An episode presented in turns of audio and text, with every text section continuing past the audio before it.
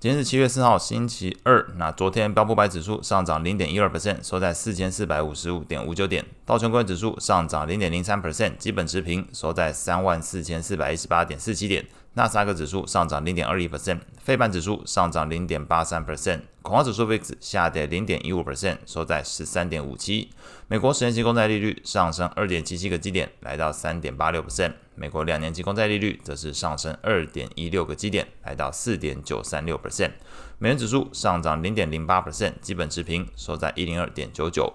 经济数据的部分主要就两点，那第一点是在中国的财新制造业 PMI 从五月份的五十点九下滑到五十点五，那还是高于市场预期水准，只不过是呃这个生产的力道有些放缓。毕竟还是连续两个月处在五十荣枯线之上哦，那主要还是看这个趋势放缓的情况，可能还是对制造业 PMI 要稍微留意。美国的部分来讲，也是一样一个情况下滑。那从五月份的这个制造业 PMI 四十六点九下滑到四十六，除了低于市场预期之外，也是连续第八个月处在五十以下，那代表是处于这个萎缩的状态，同时也是这个二零二零年五月以来这个新低的一个水准。有专家是指出，这个情况反映的是美国人把消费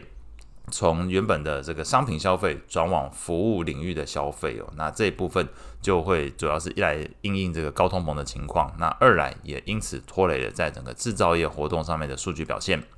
美股的部分，那消息面的话。两点，但是在此之前要强调，这个七月四号是美国国庆日，所以这个礼拜二这一天美股是休市哦。那昨天的话，美股是提早收盘。那昨天来讲，消息面两个，第一个是特斯拉，那公布最新一季的产能来到四十七点九七万辆，交车数量也来到历史新高四十六点六万辆，那这是击败了市场预期的水准，利多。昨天特斯拉股价大涨六点九 percent。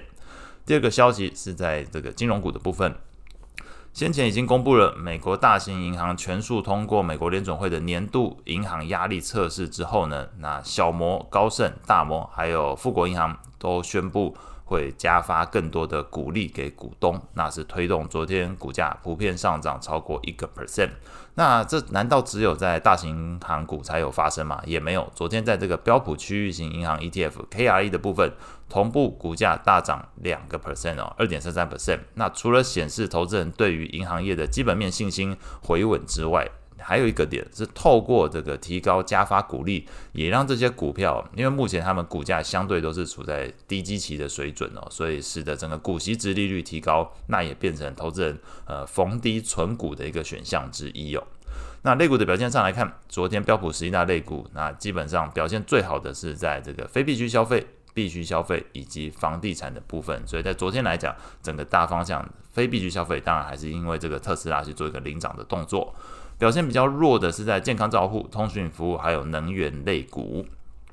债券上部分，那根据 FedWatch 的工具显示，那刚刚前面有提到这个疲弱的经济数据情况，但是其实你去看七月、九月的升息预期、升降息预期哦，其实并没有变化，反而主要是落在十一月份，那预估这个利率落在五点七五 percent 的这个几率，从原先三成的水准跌破了，那落在如果预估经济是这个。Fed 的利率落在五点五 percent 的几率，则是从五十四 percent 上升到了这个五十八 percent 哦，接近六成。简单来说，整个升息预期，如果要说降温，会是从十一月开始去做一个反应。那反而昨天，如果你是听到这个媒体端表示说这个经济数据不好，认为升息预期降温，那你如果去看七月、九月，你是看不到 FedWatch 这个这一部部分的变化，这要从十一月份开始。那在昨天来讲，整个实际上你看到这个美国公债利率哦，反而昨天是这个两年跟十年是小幅上升两个基点，那使得在债券的价格的部分来讲，表现是比较疲弱。在昨天来看，投资等级债券 ETF LQD 是下跌零点二 percent，啊，美国的高收益债 ETF HYG 则是下跌零点六九 percent。外汇市场部分，美元指数基本持平。那避险货币日元跟瑞郎分别贬值零点二三，还有零点一三 percent，代表昨天整个市场情绪基本上是没有特别往避险的方向去做一个移动。